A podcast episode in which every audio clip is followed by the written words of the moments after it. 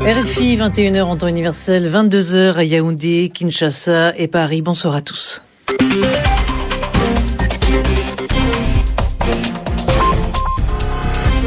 Sylvie Berruet. Et c'est l'heure de votre journal en français facile présenté ce soir avec Xavier Besson. Bonsoir. Bonsoir Sylvie, bonsoir à tous. Libéré Stéphane Taponnier et Hervé Guéquière, journée de mobilisation en France ce mercredi en faveur de la libération des deux journalistes otages depuis un an en Afghanistan. Au Comores, le candidat du pouvoir euh, Ikililou Doinin a remporté la présidentielle avec 61% des voix. Euh, son principal adversaire, le candidat de l'opposition, Mohamed Saïd Fazoul, a rassemblé 33% des votes. Le journal en français facile. En France, c'était une journée de mobilisation pour les otages retenus en Afghanistan. Stéphane Taponnier et Hervé Guéquière, tous deux journalistes à France 3. Ils ont été enlevés il y a un an avec euh, leurs trois accompagnateurs afghans par les talibans dans la province de Kapisa. Euh, plusieurs manifestations ont marqué cette journée. À Paris, les portraits des deux reporters ont été affichés sur le mur de l'hôtel de ville. Un an après leur enlèvement, comment la France peut-elle envisager leur libération? Est-elle possible et quelles conditions Benoît de Solmignac a interrogé Louis Caprioli, ancien responsable de la lutte contre le terrorisme à la direction de la surveillance du territoire. Aujourd'hui, il est conseiller spécial chez GEOS, Société de sécurité privée.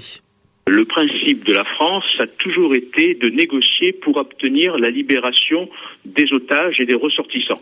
Et que ça, c'est une constante depuis les années 85, les otages au Liban. Et ça s'est poursuivi en Irak. Ça, ça a continué euh, même au Sahel, puisqu'on a eu un otage français qui a été euh, capturé et libéré en obtenant la libération de quatre terroristes d'Al-Qaïda au Maghreb islamique. Euh, peut-être certainement de l'argent a été versé. Donc je crois qu'il faut voir alors que les Américains et les Anglais ne négocient pas et les otages sont exécutés. Ça, c'est un principe avec les Anglais et les Américains.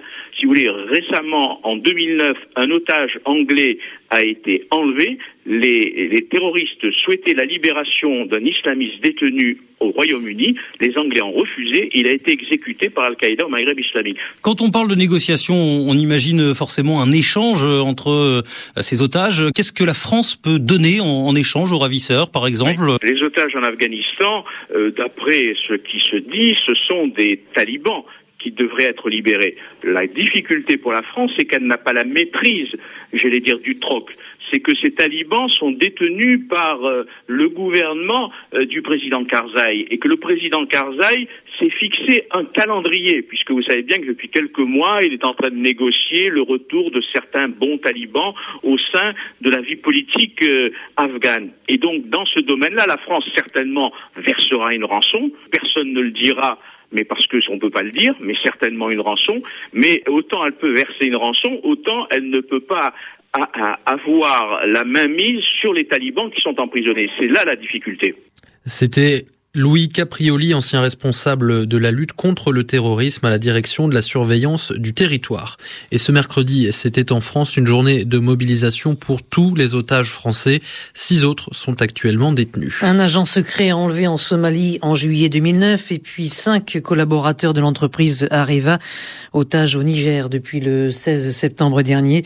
Et pendant ce temps, eh bien, en Afghanistan, la guerre continue. Deux soldats ont été tués dans un attentat suicide près de la frontière pakistanaise dans la ville de Barmal. La Cour d'appel de Paris a ordonné la remise en liberté de 15 Haïtiens arrivés sans visa d'entrée en France le 23 décembre à l'aéroport d'Orly. Ils avaient été placés en zone d'attente. Au total, 32 ont été libérés. mais il en reste encore 43 euh, autres. Ils sont arrivés euh, trois jours plus tard dans les mêmes conditions à l'aéroport de Roissy. Et ils seront demain par le juge ce qu'ils vont devenir. Tous ont expliqué vouloir fuir la misère, mais ils ont été arrêtés par la police aux frontières alors qu'ils se rendaient au Bénin euh, via la France, avec en poche un visa de transit pour la France remis par l'ambassade de Port-au-Prince. Amélie Baron, notre correspondante en Haïti, a demandé des explications à l'ambassadeur de France. Et pour euh, Didier Lebret, ces Haïtiens ont abusé d'un programme d'échange d'étudiants mis en place entre Port-au-Prince et Cotonou. Voici ses explications. On a entendu dans les médias qu'ils souhaitaient euh, retrouver leur famille et qu'ils étaient en France dans le cadre du regroupement familial. En fait, il ne s'agit pas du tout de regroupement familial. Aucune demande de regroupement familial n'a été faite par ces ressortissants haïtiens. Donc, il s'agissait exclusivement de visas de, de transit. Et c'est au vu documents qui nous ont été présentés euh, au moment de la, la constitution du dossier que nous leur avons accordé ces visas de transit. Ces Haïtiens-là ne faisaient pas donc partie du programme de regroupement familial, mais où est-ce qu'on en avait dit après le séisme qu'il allait avoir un effort de fait sur les visas pour le regroupement familial? Cet effort a, a été plus que conséquent, puisque l'an dernier, sur la même période, donc en 2009, on a délivré moins de 100 visas au titre du regroupement familial. Cette année, on est à près de 500. Donc on, on a multiplié par 5 le nombre de total de visas au titre du regroupement familial. De la même façon, euh, le gouvernement français s'était engagé à ce qu'il n'y ait aucune expulsion d'Haïtiens en situation régulière. Ça a été le, cas. Donc voilà, on peut pas dire que des, efforts n'ont pas été faits. Ils ont été conséquents. Pareil pour notre politique de, de visa. On a délivré dans une année réduite pour cause de séisme en 2010, 30% de plus de visas que l'an dernier. Donc on a vraiment tenu compte de la situation, donc c'est un, un, mauvais procès d'intention que l'on fait. Ces 75 Haïtiens vont devoir logiquement être euh, ramenés en Haïti. Qu'est-ce qui peut être fait vraiment pour ces gens-là? Les juridictions compétentes ont été saisies. À partir du moment où elles ont demandé le droit d'asile, euh, il y a des délais d'instruction de, des, des, dossiers. Donc voilà, pour l'instant, euh, ces personnes sont en France. Euh, il n'est pas envisagé à ce stade de les faire euh, retourner dans leur pays, mais bon, le, le, une fois encore, les, les, instances compétentes sont saisies. Il faudra attendre le, le résultat. Didier Lebret l'ambassadeur de France en Haïti, répondait aux questions d'Amélie Baron. L'élection présidentielle aux Comores, c'est le candidat du parti au pouvoir qui a remporté le second tour dimanche dernier dans l'archipel. Ikililou Douanine a obtenu 61% des suffrages selon les résultats officiels. L'opposition rejette ce résultat. Elle dénonce des fraudes. Les observateurs internationaux jugent ces élections comoriennes globalement libres et régulières. L'Union européenne renforce ses sanctions contre Laurent Gbagbo, le président sortant de la Côte d'Ivoire. 61 personnes proches de lui seront interdites de visa, c'est-à-dire qu'elles n'auront pas l'autorisation de voyager en Europe.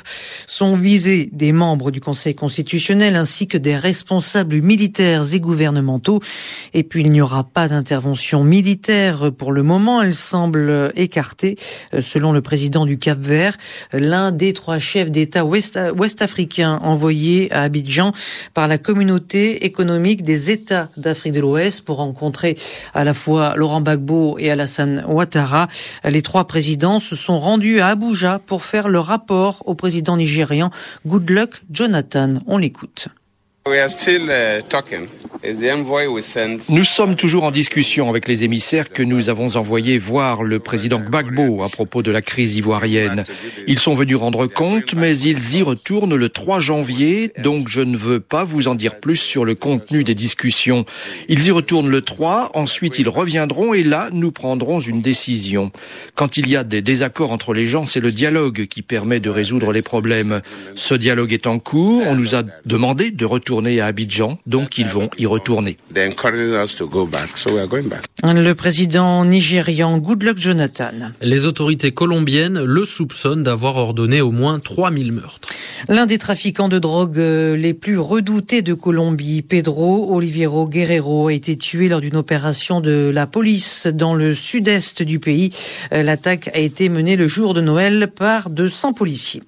Coup de colère au Kremlin, le premier ministre russe Vladimir Poutine a interdit mercredi aux fonctionnaires de partir en vacances. Il leur demande d'abord de mettre fin au chaos après les chutes de neige et de verglas qui ont paralysé les transports. Arrêtez de vous plaindre, travaillez, a lancé Poutine à la télévision. Le parquet de Moscou a ouvert une enquête sur les dysfonctionnements de ces derniers jours dans les deux principaux aéroports de la capitale russe touchés par des intempéries après la protestation des passagers. C'est un sondage qui paraît demain dans le magazine VSD. La question posée était la suivante. Quelle est la personnalité qui vous agace le plus? Eh bien, tout domaine confondu, les politiques énervent le plus devant les sportifs, les célébrités de la télévision, les artistes et des couples médiatiques.